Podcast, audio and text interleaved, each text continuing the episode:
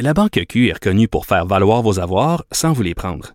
Mais quand vous pensez à votre premier compte bancaire, tu sais, dans le temps à l'école, vous faisiez vos dépôts avec vos scènes dans la petite enveloppe. Hmm, C'était bien beau. Mais avec le temps, ce vieux compte-là vous a coûté des milliers de dollars en frais, puis vous ne faites pas une scène d'intérêt. Avec la Banque Q, vous obtenez des intérêts élevés et aucun frais sur vos services bancaires courants. Autrement dit, ça fait pas mal plus de scènes dans votre enveloppe, ça. Banque Q. Faites valoir vos avoirs. Visitez banqueq.ca pour en savoir plus.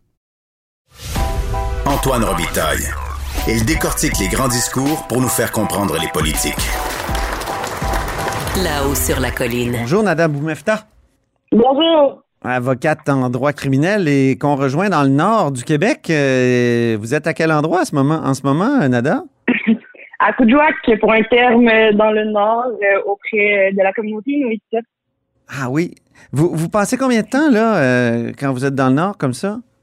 Normalement, c'est une semaine. Le terme dure du lundi au vendredi. Puis, euh, on est à la cour là-bas avec euh, juge, greffière et euh, équipe du Nord qu'on appelle un peu la cour itinérante. Et à chaque mois à peu près, ben, on passe pour passer les dossiers en cours du village.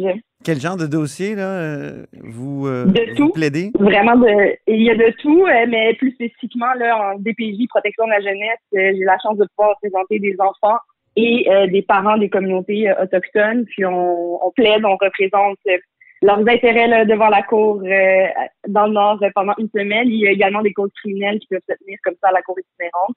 Mais les semaines où moi je monte, c'est vraiment en protection de la jeunesse. J'ai une question un peu curieuse. Est-ce que vous, vous voyagez tout le monde ensemble, tout le monde de la cour, quand, quand on dit que c'est une cour itinérante?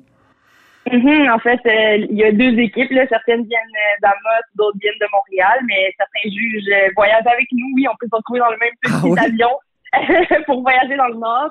Et parfois, oui, on peut se retrouver à, à, deux, trois sièges du juge qui sera avec nous, mais on garde souvent le tout professionnel, évidemment, et avec respect. Ça doit être interdit.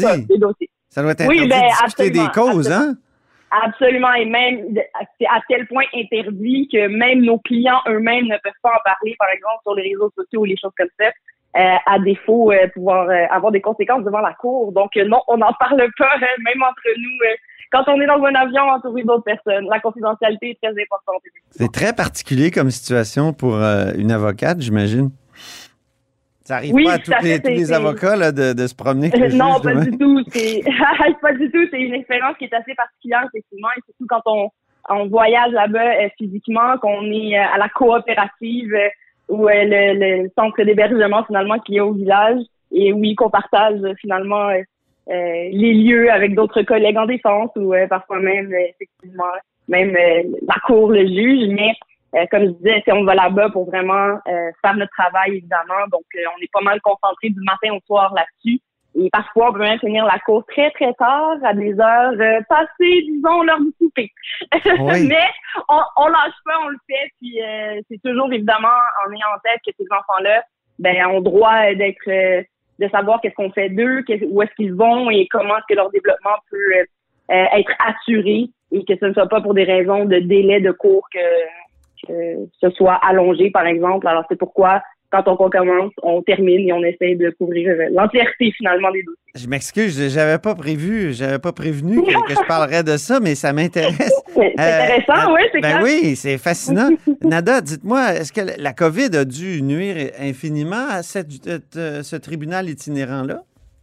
Oui, beaucoup. Tu sais, déjà que c'est ponctuel, on peut le dire comme ça. C'est euh, quelques, quelques semaines par mois où on y va. Euh, alors la COVID est venue évidemment nous euh, mettre au sol, disons-le comme ça. On n'a pas pu voyager depuis le mois de mars 2020. Euh, et là, les voyages reprennent petit à petit. Maintenant qu'on sait que les nations auraient reçu leur deuxième dose. moi, j'attends toujours ma deuxième. Une fois que je l'aurai reçue, là, je vais reprendre 100%, disons, le service. mais même dans le nord, entre communautés, par exemple, Vernito, qui est un village un peu plus au nord, euh, vers Coudjouac, mais ils n'ont pas encore d'autorisation de voyager, par exemple, sans faire de quarantaine. Donc, les gens souvent restent dans leur village actuellement. Il faut savoir que Coudjouac dessert d'autres villages, donc George River, Pulvernito, etc. Souvent, vont, des gens vont descendre euh, à Coudjouac et leurs dossiers sont traités dans ce district-là judiciaire en utilisant notre jargon à nous. Donc, c'est sûr que la COVID euh, a un énorme défi au niveau du contact avec nos clients en raison de la mauvaise connexion Internet aussi qu'il y a dans le Nord, là, faut Ah le oui. dire, faut le mentionner. Et depuis le début de la crise, tous les, toutes les lignes Internet ont été octroyées vraiment pour le système de santé. Donc, même nous, à distance, les premières journées de, de pandémie, euh, parfois, on, on procédait par téléphone. Alors, c'était vraiment, euh, oui, c'était quelque chose. Donc, ça a eu un gros impact, euh, tant avec le contact humain, tant dans le développement, je pense, et cette, euh, cette construction de confiance avec ces communautés-là. Euh, je pense que c'est venu nous donner une espèce de, de coupure, peut-être, euh, qu'on doit rattraper là, le plus rapidement possible, mais évidemment en respectant là, les règles sanitaires. On ne voudrait pas, au grand jamais, euh, qu'on les, euh, on les infecte, par Mhm. exemple, de ce virus-là, sachant Ben oui. que c'est des communautés qui habitent euh, très près l'un de l'autre et parfois 10-15 personnes dans une même maison. Là. Donc, on veut pas que ça arrive là-bas. Ouais. Ben non, c'est ça. Il y a des risques, ça, c'est certain. De moins en moins, peut-être, mais euh, il y en a. Oui, c'est ça. Définitivement de moins en moins, mais il y en a quand même. Puis on, on reste très, très prudent. Là, justement, toutes les salles communes sont fermées. On porte le masque euh, tout le temps et avec euh, le nombre de personnes euh, permises en salle. Faut le dire, c'est une petite, petite salle à Coudjouac. Mais on, on y arrive. Euh, ça fait combien d'années que vous faites ça, Nada?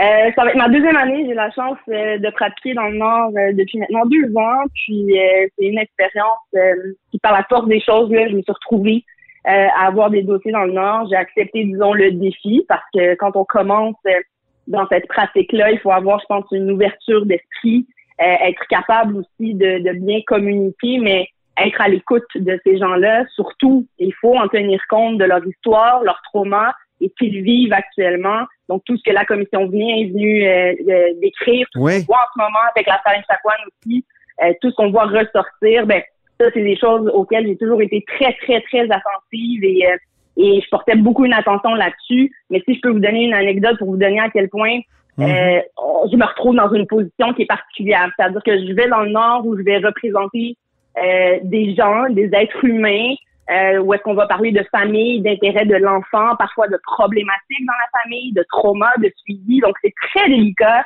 C'est des sujets qui peuvent euh, être même très émotionnels. Mhm. Donc ça, c'est le premier défi. Déjà en DPJ, que ce soit dans le Nord ou dans le Sud ou partout au Québec, ce sont des dossiers de ce type de matière-là. Et il faut être capable de pouvoir les lire, en prendre connaissance, évidemment, et voir qu'est-ce qui est, qu'est-ce qui est dans le meilleur intérêt de l'enfant ensuite. Et à- en fonction de mon client, savoir quelles sont les prochaines étapes. Est-ce qu'on nécessite de la thérapie? Est-ce qu'on a besoin d'aide externe? Est-ce que l'enfant a besoin de médication? Etc., etc., etc. Mais dans le Nord, s'ajoute euh, la couche culturelle qui est importante et le défi, et, et je vous dirais là, mon premier premier voyage, euh, petite anecdote, euh, quand je suis arrivée là-bas, il Ouais. faut le dire, on, on s'exprime en anglais euh, et leur langue principale maternelle, c'est l'inuktitut. Donc, on a toujours des traducteurs normalement qui sont présents avec nous en salle de cours pour leur permettre évidemment de bien comprendre ce qui se passe et de bien s'exprimer également quand ils témoignent.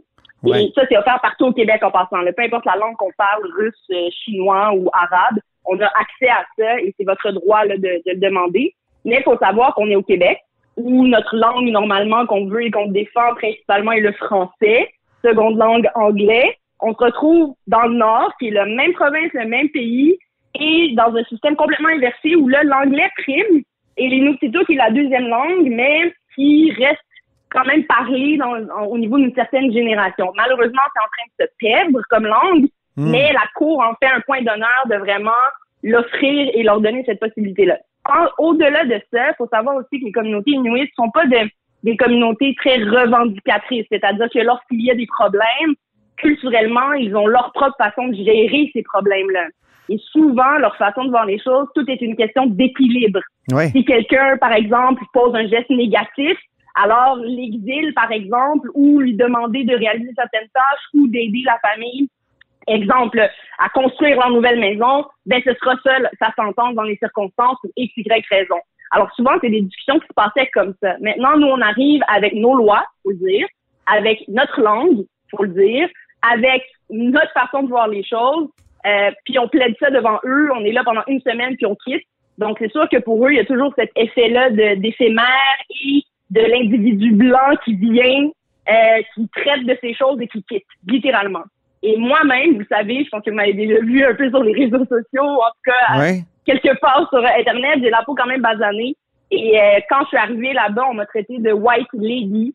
Et on Ah. m'a demandé de retourner où j'étais Ah euh, parce qu'on était des voleurs d'enfants. Alors, ça m'a tellement choquée, euh, euh, vraiment, que j'en ai eu une discussion avec euh, ma collègue qui était là, qui avait plus d'expérience que moi. OK. Et J'ai pris le temps de, de parler avec la, la personne qui m'avait dit ça euh, parce que je, je voulais l'entendre, la, la- la- comprendre ce qu'elle voulait dire par là, mais je voulais aussi qu'elle comprenne notre travail, notre rôle. Mon but en venant ici, ce n'est pas de vous enlever vos enfants, mais malheureusement, et on l'a vu d'ailleurs dans le dernier dernier rapport qui a été fait euh, par rapport aux communautés autochtones, là, par- euh, en lien avec les, les, Ben euh, les centres d'aide, les Autochtones ont peur, même à la naissance de leur enfant, de se le faire enlever. C'est fou. Encore maintenant. en est là, encore maintenant, puis ça, c'est quand même un fardeau, puis c'est fou, là, tu te dis, t'es enceinte, euh, peu importe tes conditions, tes circonstances, euh, tu veux dire, tu as le droit d'être maman, euh, et on est là pour t'offrir le meilleur environnement pour toi et ton enfant. Donc, la DPJ peut entrer,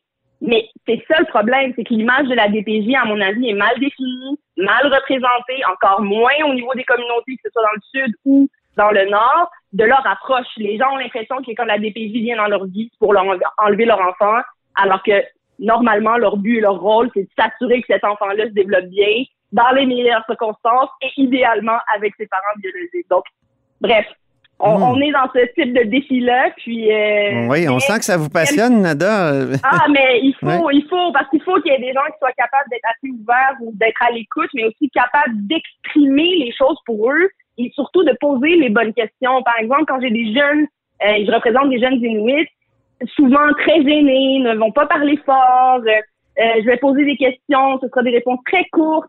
C'est comme ça qu'ils sont, c'est comme ça euh, qu'ils sont entre eux. Donc, ils ne sont pas du genre à crier ou à, à, à crier À ah, j'ai rien fait. Exactement. C'est pas dans leur nature. Donc, faut aussi apprendre à travailler avec ça, mais aller chercher les informations dont j'ai besoin comme avocate pour bien faire mon travail, mais encore plus dans l'intérêt de ces enfants-là et aussi de ces communautés-là qui comprennent qu'on n'est pas Ben là contre eux. Euh, bien au contraire, on essaie d'aider. Mais à suivre, j'ai hâte de voir ouais. euh, arriver au niveau des développements, surtout l'évolution de leur façon à eux d'appliquer nos lois. Euh, ils sont en train de voir peut-être à ce qu'il y ait des, des comités euh, constitués de membres inuits qui vont prendre ce type de décision-là. Mais à suivre, euh, voyons comment Tout un- choses vont se développer. Tout un défi, en tout cas. Merci de- d'en témoigner, Nada. Finalement, Merci. ça a pris tout le temps de notre chronique. On Oui, se parlera d'autres sujets la prochaine fois. Merci infiniment. Bien sûr. Merci beaucoup. À la Salut. prochaine. Je rappelle que Nada Boumefta est avocate en droit criminel, droit de l'enfance aussi, puis on la joignait à Kudjouak.